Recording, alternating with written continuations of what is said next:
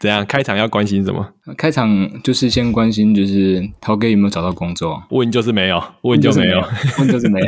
不用再关心了。他说：“你那个网站是怎样？网站啊，放在我们那个节目的说明栏有啊，你可以自己去看一下。诶，是做什么的网站？反正就是我这几年自己产出的一些东西啊。要说的话，没有特别想解释的。说实在，没有特别想解释。有兴趣的自己去点那个说明栏的官网链接，点进去看就知道了。嘿啊，很不想赚钱的，这个真的很不想赚钱。哎，你麦克风好像波形还是有点小，哎，要不要调一下？这样子嘞。”哦，这样好啊，这样好啊，OK 啊，呵，哎，这样好啊，哎，住基隆，你平常休闲娱乐什么？有去看 YOASOBI 演唱会吗？没有哎，因为像我就不是很喜欢演唱会那种。人挤人，嘿，因为我不是很喜欢跟其他人的那个汗水粘在身上的感觉。这跟我不喜欢玩那种篮球这类的球类运动是一样的嘛？哎，对，就是那个那个汗，就是粘在自己身上的感觉很恶啊。就我我也不喜欢那种体液让们大家那边都互相交换的感觉，很讨厌。哎、欸，所以你都没有看过那个现场演唱就对了。有啊，我有去，有有像之前那个藤井峰演唱会。是啊，因为他藤井峰那个不是，与其说演唱会，它其实算是音乐会，你知道吗？嘿，它就是一个大的那个讲堂，然后就是一个人一个位置。哎、欸，是在 TICC 那种吗？哎、欸，对对对对对，他就是他就是 TICC 啊。哦，是啊。哎、欸，藤井峰那时候是抢得到的、哦。哎、欸，就就抢，刚好抢到啊，刚好抢到。还是说藤井风其实也没有多难抢？哎、欸，很难抢呢，其实蛮难抢，也是大概也是就是那个就是你重新整理。完之后，你马上点上去，对啊，没有没有没有就没有了啊，对，好像都是这样的。哎、欸，我们那时候去啊，大概有三分之一是日本人，哎、欸，超级超级夸张，就是说他们就是日本人，然后他特地跑来台湾，然后听日本人的演唱会，就是真的是爱到这种程度，就是追到这种这种地步哇！而且都是，而且那些那些都是那种，你可以他，我觉得有那种就是诶，师奶杀手那种感觉，就是你会发现那些很铁的这样追过来的，全部都是大概那。种年纪的，对 对，哇，好丰沛的那个哦，粉丝文化好厉害哦！哎，真的，真的，真的，哎，藤井峰本人就是带有邪气的感觉啊，他的宗教意味很重啊。哦，你觉得他宗教意味很重啊？怎么说？你可以感受得到，嘿，你可以感受得到，就是他有一种那种，呃，说的好听一点，就是新兴宗教的那种那种味道。他、啊、说的难听一点，就是他 的那个气有一点那种邪教教主的感觉，所以我现在的心态就是说，就是且听且珍惜啊，因为你会不知道他什么时候被警察抓走。真的假的？有那么严重吗？就是真的是且听且珍惜，就是说他有什么新歌什么东西，我就会就赶快就是也赶快来听这样子。诶，像他新歌是在讲那个劳动的事情吗？有 working hard 吗？对对对，嗯、他这个就是很左的那个斜斜的感觉啊，很左跟斜斜的不太一样啊。啊，对啊，我是说。就是你可以听那个歌，你就觉得说，哇，这个人对性应该也蛮开放的哦。啊，那我可以感受到他的那种，就是你像，因为你有去那个 Netflix 上面有他的演唱会，嘿，啊，你可以点看，然后很像，他就很像那个布道大会的现场。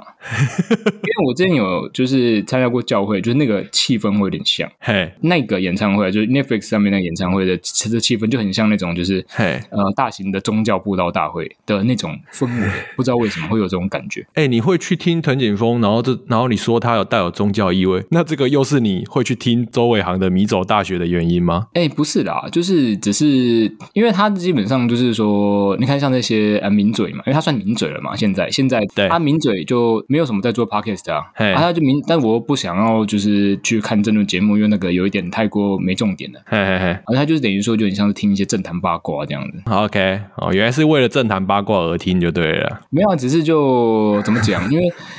你要说是为了政坛八卦而听，就是不过就是我在听，尤其是像是呃 podcast 这种纯粹只有声音的这种媒介的话，那哎欸，我会对于这个人的口条，然后还有这个人他讲话的，我不是说音质，就是说他讲话的方式就是说他谈吐的方式，那我会有一点点的要求，就是啊，uh. 就是我会希望他，就是我会期待的，就是我听的是广播。哦，是啊，周伟航声音算吵呢。诶、欸，他有做过发声的训练，你可以感受到他其实。是长久以来都是靠讲话在吃饭的，哎，很奇怪啊，他你会他讲话这样吵，可是他是每一个咬字其实都是很清楚的。哇，你这什么粉丝分析啊？我先放一下音乐，我先放一下音乐。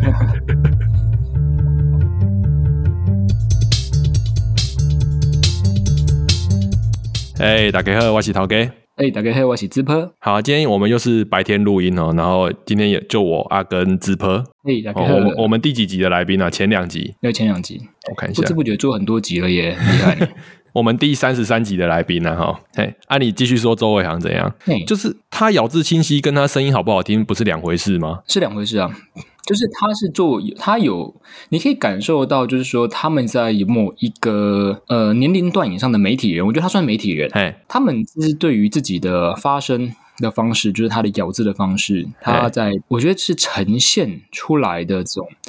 感觉他是有一定程度自我要求的啊，就是个人的喜好的问题。就是说，像你会觉得啊，干嘛车周伟航那种声音你可以，可是那种声音你你却不行。嗯、你怎么学周伟航声音学那么强是怎样？我会不小心去下意识去模仿其他人的，包含讲话的方式，然后还有包含有些他们的动作。我也是会模仿别人啊，但是我不是我不是什么无意识的行为啊，因为我自己本身的嗯，那你说后天学习。还是什么？就是我会去呃，从人家的言行举止，嗯，然后去学习一些，说、啊、我应该要去怎么去呃，你说去面对这个人，或者是该去怎么样去呃，跟这个人互动，嗯，那个叫做什么？就是说，你今天假设今天你在跟某个人，你尝试去呃模仿他的行动，他就会觉得比较有亲近感，嗯嗯，就是基本上我有下意识去做这件事情，那到了一个程度之后，我会不由自主的去做这件事情。没事做这个事情干嘛？因为。就是作为一个就是那种没有心的机器人，你总是要学习如何去融入这个社会。又在说自己是没有心的机器人，你刚才在说什么？到底是有几分真几分搞笑？几分真几分搞笑？我觉得真的有一半一半呢。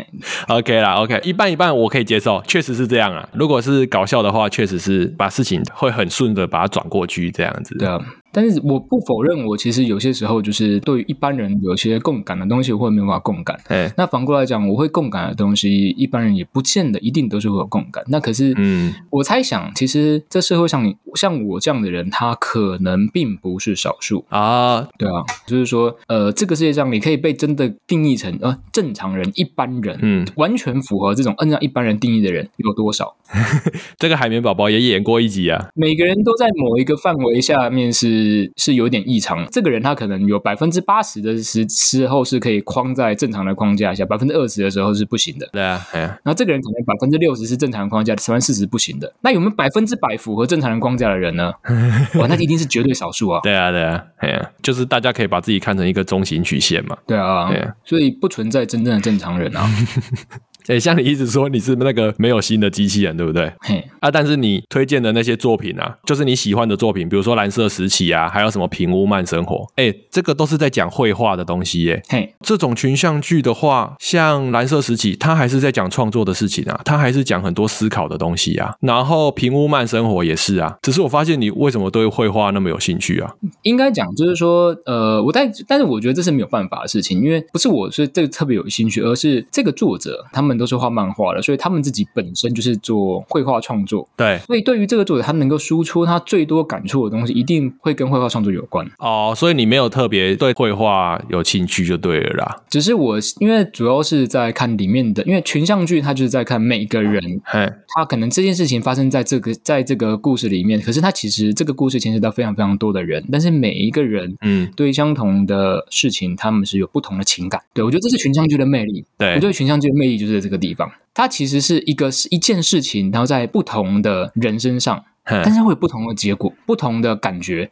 你看的是这样子，那他看的是这样子。那我喜欢这样子的故事。蓝色时期的话，它会有各种矛盾的心情嘛，它会有各种竞争，然后每个人的结论都不一样。嗯，哎，然后就是产生一个矛盾的剧情出来，这样子。但是你看的时候又觉得嗯很合理。其实这就是我们在创在这种创作当中，其实追求的就是这种追求的是那种真实的人性，大概这种感觉。哦，所以看蓝色时期对你有帮助就对了。哎，对对对。对对对，就是那种 哦，原来是这样子哦，原来人类是这样想的这样子。难道不是你有什么可以感受到的东西吗？一定是。对啊，为什么你好像把它讲的说你只是在吸收资讯而已？因为我的看态度是这样，就是说，因为像对我来讲的话，嗯，就是其实我觉得不是只有我这样，嗯，我相信其实，在人生当中，其实人都会有某一个瞬间，然后他会突然发现说，哦，原来就是可能一些小说或者是有一些作品里面，他讲到说，哦，原来人遇到就是真的是非常悲伤或者是非常超乎想象的事情的时候，第一个反应就是会笑啊，确实是。那我对我来讲的话，我会觉得说，在那之前，有些时候在看到这些东西之前，我其实不知道当时我那些感受是什么。哦，你就是需要有人帮你描绘出来吗？可以这样讲，因为其实我相信，其实很多人其实也是这样。就是说，那个比如说好味小姐或者是台通好了，对，他们确实就是把这种感觉讲得很清楚，啊，所以大家才会想听呢，啊。因为其实你很多时候你自己本身，你其实并不是，你其实并不如自己所想的那么了解自己所感觉的情感呢，啊。哦，哦，你怎么讲？哎，你怎么越讲越好啊？你现在越讲越像一个人一样，哎，这就是一个，你懂我意思吗？所以这是这种感觉，就是他需要去一种。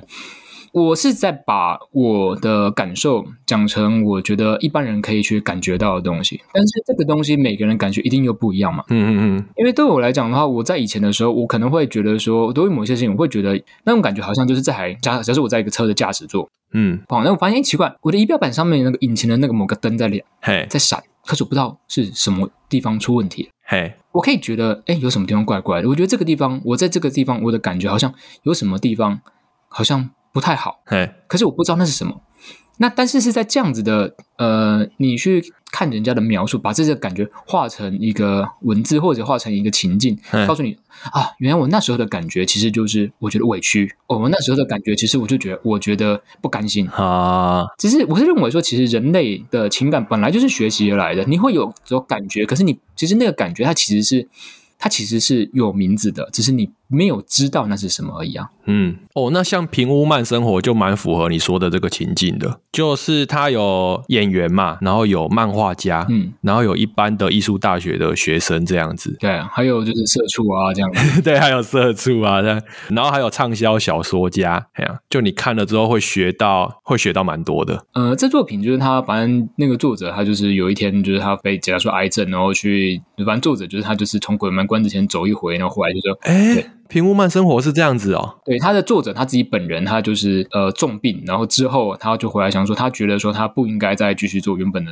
那样子的东西，他应该开始做自己的一些想要去表达的东西。哇哇，难怪他这么有爱诶诶，平屋慢生活真的蛮好看的，我已经看三本了，单行本我看到第三集了。但是他那个东西有时候我自己在看的时候，我会觉得有一点点，呃，他的里面所表达的那种，你可以感受到他想要表达出那个情感是其实很强烈，他用很嗯。平静的一个意象去表达，可它里面蕴含的情感会太过强烈，有时候我看了会觉得不舒服。我会觉得说我没有办法，还没有办法去承受那么强的共感，我的有时候我会没有办法去看下去。诶，有到这样子哦。诶，我觉得平屋慢生活相对那个蓝色时期来说是比较简单的。诶，我觉得就是呃，因为他所表达的那个东西会更普通人。嘿，哦，你说更有普世的感觉是吗？对对对，因为像蓝色时期，它像里面表达的一些挣扎，就是会比较偏向是一种自我实现的挣扎。对，蓝色时期因为是画画嘛，然后怎么讲？那个画画这个形式就是，诶，它已经发展很久了啦，大部分的概念都被大家摸得很熟了。所以他到最后，你看蓝色时期的时候，你会觉得很多东西它都是很钻的，嗯，就是钻的太深了。就是他每一个每一个每一个角色，他其实他所思考的那个点，都是已经有一点点，你会觉得说，哇，这是有一点点偏执。对对对，就是说，一般的读者没有接触过画画的话，是从来不会想说什么创作是怎么回事啊。他甚至连什么产出东西是怎么回事，他都是没有概念的。对，啊，蓝色时期的难度就在于说，那些人已经钻到地下十八层，就是钻的超深了，然后。我们只是在地表上往下看，哎，怎么看都是黑黑的一个洞而已啊。对啊，啊，所以我才觉得那个啊，平屋慢生活是比较大家看了会比较容易有共感的。蓝色时期就太难了一点。啊、所以这种东西对我来讲就是一个，嘿，有时候你会去讲说啊，我知道啊，人都会有什么情绪，对。可是其实我觉得这种话，它意思里面隐隐约约就隐含了一种，就是说，呃，情绪这种东西呢，它不是什么很好的东西啊、呃。所以如果可以的话，我们尽可能在做决定或者是在日常生活当中的时候呢，我们应该要哎把这个情绪给控制下来哦。这个情绪呢，这个东西对不对？隐含这种意思嘛，对不对？对了，我知道啊，人都有自己的情绪。但这种话讲出来的时候，他基本上就有一点蕴含这种东西，就是说 啊，你有这个情绪是这样，可是你不能让这个情绪来影响你啊，这样子。情绪是可以控制的哦，不要被多巴胺绑架啊，这样子。对对对，我现在被多巴胺绑架啊。也在我这个过程当中，我开始去慢慢去了解一些情绪，那我会觉得说，哎，其实有情绪是一件很好的事情，就是对啊，就是。情绪这个东西，我觉得之所以人之所以为人，都就是因为他其实有你会在什么时候你感动到你，或者是让你觉得不舒服，会让你觉得怎样，就是在这样子的不合理当中，那人之所以为一个人嘛。啊，哎，那不错呢。原来你不是单纯的机械论而已呢，哈。就是我的我的机械论指的是说，这些东西就是我会倾向说，这个东西不是你可以去。控制，因为它这是你的本质的一部分。嗯，你去否认这件事情，或者是你去接受这件事情，那其实都不会改变你的本质这件事情，对吧？啊，所以我的机械论会更倾向一种，就是说，呃，你不应该去否定这个东西的存在，因为这是你组成你的这个物理的性质的一部分啊。你的大脑就是，哎，你的前额叶就是这样子，那所以你就是会这样的人 啊。有些人就说不行，那你就是前额叶不发达，你才会那么易怒啊，你才会那么没办法控制你的情绪啊。嘿可是就是你啊，你如果今天说 OK，那我今天去把这个前额叶给它改造一下，前额叶改造，对，那你就不是你了，那就不是原本的你啊，那就是别的人啊啊。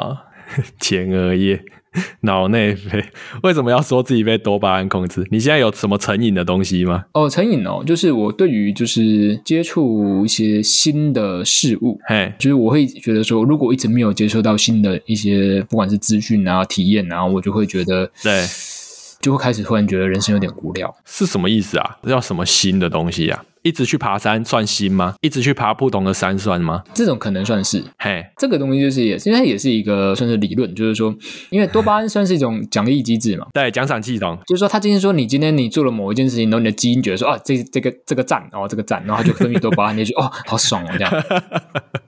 哎，对啦，就是多巴胺，就是完成一个小任务的话，多巴胺就会分泌一点点嘛，这样子啊。对啊。然后吃东西的时候也会分泌多巴胺。对啊，对啊。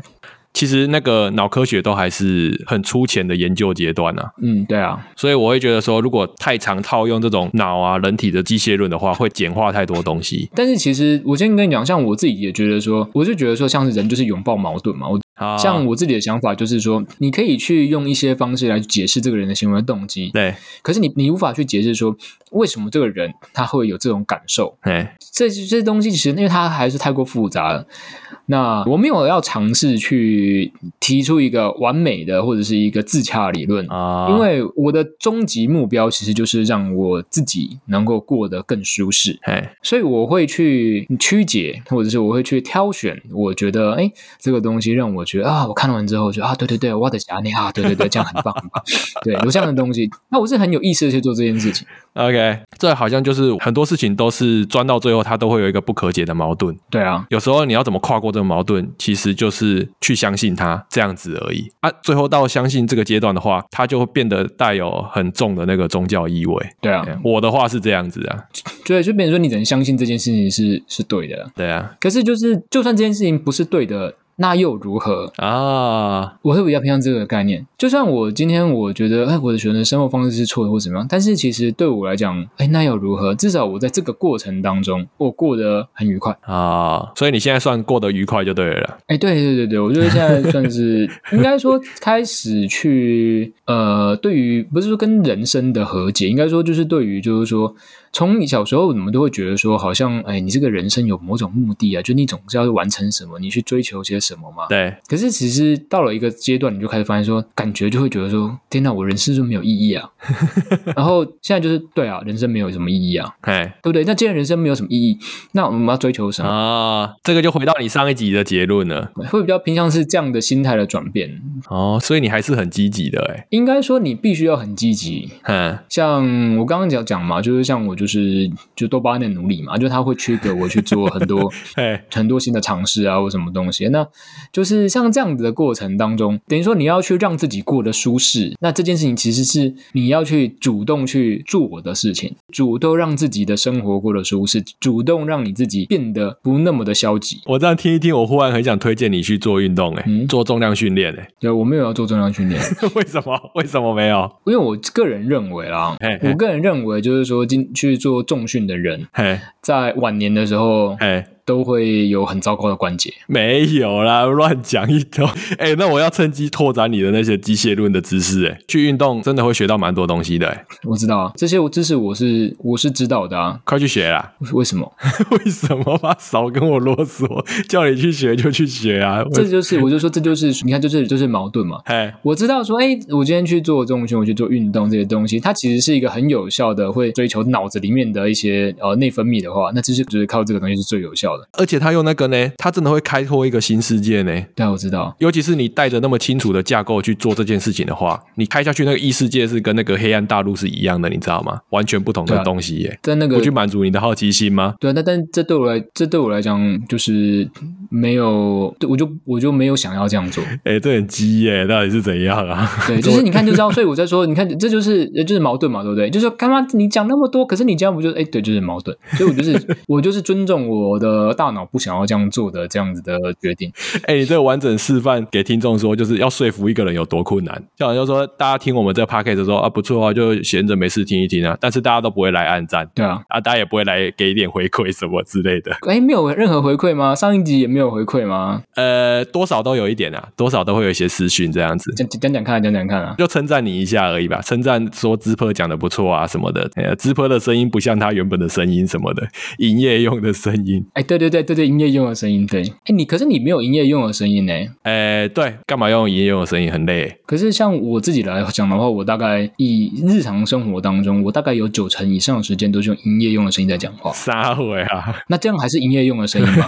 啊，就不算了，就不算了。所以这就是很有趣的一件事情。所以到底什么时候才是你营业用的声音？才是你的？哎，哪一个时候才是你真正的自己？我觉得真正自己是不存在的啊。啊，你这个说法有点像说，在学不同语言的时候，就是用台语跟用华语、用日语、英语四种不同语言的时候，那个人格是会有点不一样的。对啊，对啊，这个原因是因为他在大脑里面的那个逻语言的逻辑架构根本就不一样，你思考的方式就会不一样。对啊，你用不同语言，就是思考模式是会转变的，然后你的那个情感啊什么的也会转变，这样子。对啊，所以其实没有什么啊，你这个跟你平常声音差太多啦，没有这种东西。现在你如果遇到我，大概就是这个声音，营业用声音。啊，要不要去经营一个营业用的身体啊？赶快去做重训啊！为什么要？哎、欸，真的很赞呢。对我的角度来讲，就是我就会觉得，在我的角度看，我会觉得像跟我讲这种话的人，嘿，他都是脑内啡的奴隶啊！你们就是脑内啡中毒啊！我已经一年半没有练了，好不好？一起嘞！你们你们就是那种，就是就是那个啊、哦，我这个我吸了这个之后，哇，超爽！你要不要吸一口啊？你要不要吸一口的那种态度啊！可是你们吸的是脑内啡嘛，对不对？没有没有，我不是什么运动上瘾的人啊！我每次练都觉得好还是好累、啊。但每个运动每个上瘾的人都这样讲啊！我没有，我我这个人呢、哦，我这个抽烟呢，抽了二十几年都没都没有上瘾。对，屁啦！要戒烟的时候就知道自己上瘾了，好不好？但是讲这个哦，这个这个大麻，这、大麻不会上瘾，然后这个大麻不会上瘾，真的真的，你抽一口看看，这个真的不会上瘾。我抽这么久都没有上瘾，这样，所有上瘾的人都说自己没有上瘾啊！哎、欸，运动真的很赞诶！对对对对，我知道了。对。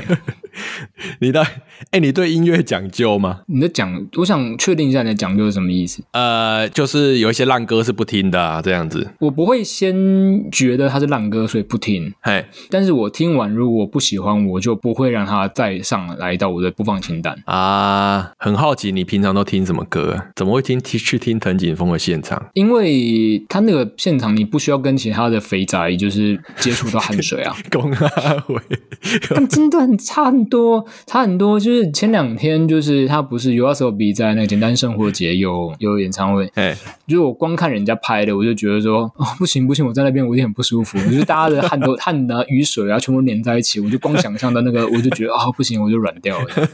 那我推荐你去听那个台湾老舍歌手的现场啊，所以是大家都就是坐在一个好好座位上坐着吗？没啊，那个现场人都不多啦，因为 不是太可太可怜了，太可怜，太可怜。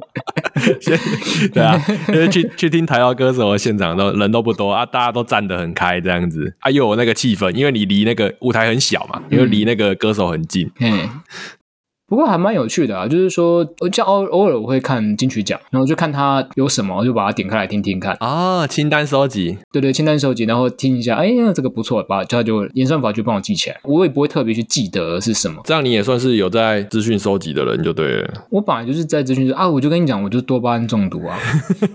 因为斯坦福大学还是哪个地方，他就有研究，就是说人哦，他在遇到一个不确定的结果的时候，当你去尝试去揭开那个不确定的那一个事情的时候的瞬间，就会分泌多巴胺。就是那个你在抽卡抽卡的时候，不是卡打开的时候多巴胺，你在抽的那一瞬间就就喷多巴胺出来。你手在碰到那个牌要抽的那个一秒前，多巴胺就已经喷完了。哎，对对对对。那我再多送你一些那个大脑的小资讯好了，我送你一些，比如说那个催产素。哎，我知道，催产素是那个荷尔蒙。哎，嗯，要增加催产素的话，就是你要靠肢体接触，例如拥抱。哎，我知道。哎，要玩狗狗啊，或者是那个陪产啊，就是老婆生小孩有没有？要陪她生产，然后一起养小孩这样子，那个催产素也会跑出来。嘿，嘿，啊，催产素可以对男性来讲的话，第一个是增加同理心呐，嘿，啊，第二个是增强性能力，嘿，啊，还有那个。血清素，嘿，啊，血清素的话，就是接触大自然就会有的，比如说去晒太阳啊。对，我现在就在晒太阳啊，对，我现在就在晒太阳。啊，或者是平常冥想啊，血清素都会会比较多这样子啊。哎，其实血清素跟多巴胺还有脑内啡，他们这三个东西都怎么讲，蛮复杂的。不是说你做一样事情只生血清素，或者是说你吃东西只生多巴胺这样子，啊、没有，它都他们都是互相影响的这样子。嘿，我知道。哎，啊，像脑内啡的话，就是止痛型的。对对，我觉得你要绕一绕回又要再讲脑内啡，就是说你看，所以当你就重训的时候哦，你那个肌肉哦，来你就开始分泌脑内。真的被你知道我要讲运动，所以才讲脑内啡。就是就是又在又在拐我去运动啊，不行啊，不行啊。好，那我把脑内啡讲完就好。脑内啡就运动嘛，然后再来就是笑，比如说你去看喜剧啊，或者是跟别人聊天笑啊，然后还有吃黑巧克力，嗯、最简单的吃黑巧克力。我真的觉得吃黑巧克力会有脑内啡这件事情非常非常的神奇，因为它那个那个，我觉得那已经算是药了吧？哎、欸，其实蛮多东西都是这样子的。可是说不定后来的研究说啊，啊，没有啦，当初研究设计错误啊，一场误会之类的，也不一定。哎反正大家可以自己试试看啦。啊，我推荐你去做运动。哎、欸，我知道，我知道。啊，为什么被你知道？我要讲脑内啡是要讲运动啊？靠！对，你有讲这个啊？你就是哦。很可怕哎、欸，所以我就是不喜欢这种做重训的哦，好可怕哦。他就是那种，他到最后一定会开始推荐你，就是说啊，所以我跟你讲，就是这个你这种状况啊，就是做运动啊，就是要做运动就会。对，哎，等到你们六十岁的时候，到时候去做人工关节啊，我就乱讲乱讲。我想说没有，我这样做完之后，那个关节你看定期受压，关节反而会更健壮那样子。你看你们都这样讲啊？你有种私讯给何立安挑战这件事情，何立安马上开三级 podcast 是完整的教导你。好不好？我这我跟你讲，就是专业的有专业在去做这样的健身或什么有这样的人的知识的人去这样做，当然是当然是不会有事。可是你现在去，你现在随便去去健身房那种随便乱抓一把，妈都一堆乱做的啊。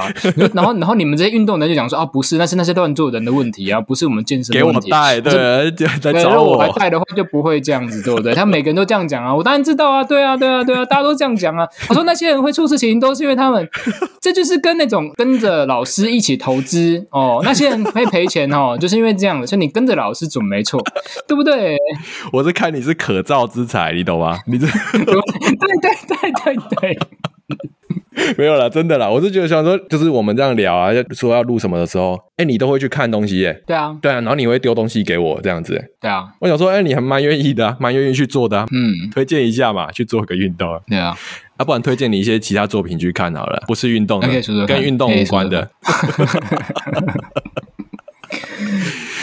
像那个藤本树的一定要看吧？对啊，他的那个他两本就是那种算是他的小品，两本两本我都买啊。哇，对啊，好，那好像不用推荐了。Look Back 还有那个 Sayonara Eddie 啊，我那天想说要推荐你看藤本树，我又重新看了 Look Back 一次。我觉得那个，我觉得 Look Back 它还是相对而言它是比较尝试性的。我觉得 Sayonara Eddie 它是真的在整个连就是呈现上面都是非常的崭新，它会让我非常的 shock，就是说居然它可以从头到尾整。整本漫画它就是只有同一种风景，就同一种同一种格子。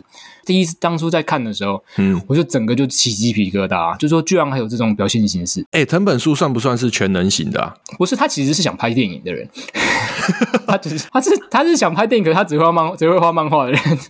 当然，他电影狂吗？藤本树电影狂？对，他电影狂啊，电影狂，他电影狂，可以感受到他其实想要拍电影的。对，他画面感是超级强的啊。对啊，我觉得我觉得那个藤本树他如果拍出来电影，然后一定就是能会得奖，然后大家一般人都看就是干这啥小的东西。哎、藤本树这种突发奇想的。这个要怎么讲啊？他每一次看都很新鲜呐，但是如果你每一次看都这么新鲜的话，你那个感同身受或者是理解的程度就会变得很低。藤本树他有时候你会觉得他就是为了就为了这点醋而包了这顿饺子。嘿，听过这个吗？这个是那个姜文的电影里面就是的一个台词，哦、就是说正常来讲我们应该是就是哎是你吃饺子然后沾沾醋嘛。而是为了那个醋才包了这个饺子，哎，就是他是为了某一个，他想要呈现某一个画面，他想要呈现一个东西，他先想好，就是，我就是要，我就是要去画这个东西，然后再，然后再把那才拍这个电影。你讲的这个点是跟宫崎骏是一模一样的，哎，宫崎骏也是为了某一个画面而去把整部电影兜出来的，哎，可是其实。我觉得这件事并没有错啊。对啊，对啊，哦，这很有趣诶，这个 这个可以讲一集，讲宫崎骏这件事情又可以再讲一集。刚刚讲宫崎骏，你要再去做功课啊。对啊，对啊，对啊，只是我有点惊讶，刚刚竟然讲到这里啊，就是为了醋而包饺子这件事情。对，藤本树确实是这样，没错。就是你真的可以感受得到这件事情，他就是为了要承受呈现某一个东西，嘿嘿然后再把这个故事给从从那个东西在前后再长出来。对啊，然后啊，我再推荐你奇怪的东西好了，嗯，就是你那边说什么那个没有新的机器人什么的，嘿，你。可以去看那个春田沙耶香的小说跟散文。嘿，嘿，村田沙耶香的话，他的得奖的那个小说就是《便利店人间》呢。嘿，然后他的散文集是那个不完整的大人。嘿，看了你就觉得哇，这个人真的超怪，怪到极限，就是你会看不懂，说他到底在讲什么啊？什么叫做他想成为一间店啊？嘿，就是完全看不懂，哎，但是很适合你，你可以去看孙田沙耶香的作品，你可以查一下，你可以现在查一下。没有，我现在查会有打字的声音，还是算了。没差，这个都是没差的，到时候再到时候再剪掉。对啊，对啊，哎呀，你查一下春田沙耶香散文，我看比较少啊。哦，不过我蛮喜欢看这种作家的散文集的。嗯看作家的散文集也是可以获得很多莫名其妙的资讯呢。我知道啊，对啊，我觉得散文集就是看人家的脑子里面想的很零散的，他只是把这个零散的资讯，因为你说你把这个东西写下来，然后就会从脑子里面清空嘛，对不对？对啊，就是我们好像在在看他从大脑里面清出来的垃圾那种感觉。屁呀、啊！哎、欸，我录 podcast 也是在把大脑清空而已，好不好？我知道啊，但我认真做哦，我认真，我每一集都那个哦，我每一集都是使出全力在剪辑的哦，不要。不是什么垃圾哦，啊！如果听众听了我们节目觉得很垃圾啊，那是因为我程度就是这样子而已哦，不是我随便做做。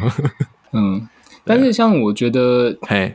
像日本人啊，女性，然后或者是相对的，就是并不太符合，就是日本他们社会接受或者社会期待的女性，对他们很多的想法跟困扰，就是说这个地方是哪里哪里错了，像这种东西，嗯，其实很多都是都是因为这个社会本身有问题啊，都是日本社会的压迫啊，对啊，都是日本社会压迫，对啊，可以这样子讲没错。你很常可以看到日本女性作家他们在讲他们的困扰的时候，几乎都是这种方向，对啊，就是日本社会对女性真的超级不友善。哎呀，然后像春田沙耶香，她除了身为女性被不友善对待以外，她本身又是一个怪人，所以他受到的不友善又更大了。嘿，他那个孤独感又更强了，这样子。其实像日本的状况的话，其实我个人的会想法就是说，渐渐大家会开始去意识到，就是说这个社会虽然说表面上面大家看起来好像都每个人都是大家都体贴啊，然后大家都体面。然后重点是体面，对，体面，体面。然后，但是其实这个社会当中，其实非常非常多的人，他们是把自己折叠，然后塞进去那个箱子，这样一个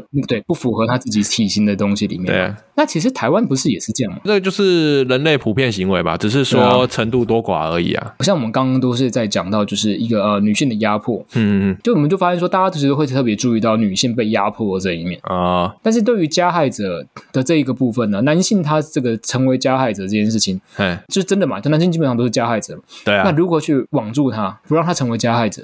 我是觉得说，应该是所有的男性哦，就是应该都要在在呃几岁之前，然后就要去呃由政府出钱，然后把他们蛋蛋全部都拿去冷冻起来，说攻杀。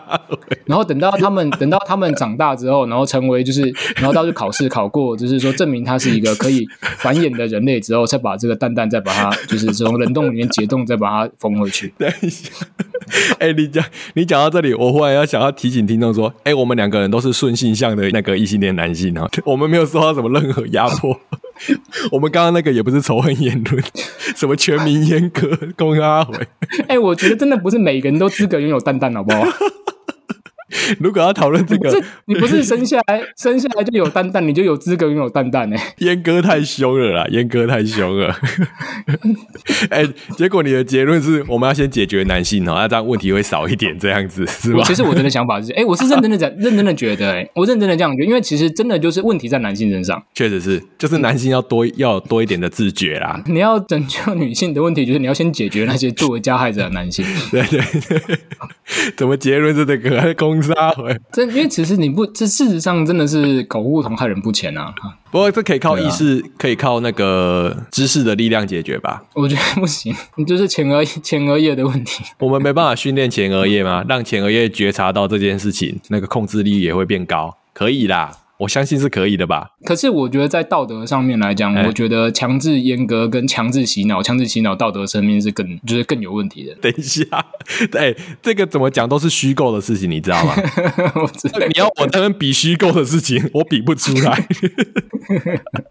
强制洗脑又不是 A 漫，怎么会有强制洗脑？没有啊，你其实就是其实啊，教育就是全教育就是某种强制洗脑啊。呃，对，只是他只是比较，他只是没有程度没那么高而已。对对对对，嘿，没有那么痛啦，嘿，不会像割蛋蛋那么痛而已啊。所以我才不生小孩，所以你才不想生小孩这样子，有很多原因啊。但是其实最主要是啊，生小孩这件事情本来就不是我人生的预设选项。对啊，就是他你你一开始那个在点下一步的时候，他那个安装呢，我一开始就是没有勾的，所以对我来讲，就是我需要有理由去把它再安装回去。嗯但是这个应该也不是就我这样子啊。对啊，对啊，对啊。像你这样预设没有勾到说要生小孩的话，然后你后来在想理由的时候，在想说到底要不要生小孩的理由，你想到最后就会变成像我刚刚讲的，你必须要相信，对吧？你看，就是到最后变成这样子，就是我怎么相信？你要怎么相信？你最后还是要有一个冲动的相信，对啊。你那个冲动的冲，那个冲动相信，就是你的真的就是搞固同或者你的蛋蛋在绑架你的大脑，你知道吗？被基因绑架，又在机械，就是被基因绑架，很可怕。所以我就觉得说，就是大家都把蛋蛋就是拿去冷冻起来，结结论还是回到 这个超级 cyberpunk 的，我靠！大家一个礼拜只能持有你自己的蛋蛋三天这样子。不是你要，就是你要持有自己的蛋蛋，你要先去填表格申请蛋蛋列管，你看蛋蛋列不要列管了。跟当兵一样啊，手机锁在柜子里的。锁在柜子，收假的时候还要很沮丧的把蛋蛋缴回去，这样子。白痴。啊，我觉得这集很有用啊。这集这个资讯很有用吗？这个这个资讯很有用啊。哎呀。不错啊，今天听起来至少你就没有那么机器人啊，不像你自己宣称的那么机器人啊，对不对？没有，因为总是要找到就是在节目上制造人设的方法。哎，有时候就是在节目上随便讲一句话，听众听到他会解读的蛮多的啦。对呀、啊，哎呀，他会觉得说啊，那个直播就是这样的人啊，当也就是这样的人什么的。哎啊，但是其实没有了。我先把先把就是那种就是没有就是没有没有人性的机器人的 人设建立起来。哎，就是你先用不讨喜的人设打底啊，这样你以后做什么事情都是加分呐、啊，哦，对不对？对对对对对对对对对对对对。哎、欸，我是真的，我是真的这样，我是真的是是是这样子去去做设计的啊。OK，很有心啊，很有心的。嗯，好。然后，那我们今天就差不多这样了啊。好了，呃，我是陶哥，我是智婆，谢谢大家哈，拜拜，谢谢再见。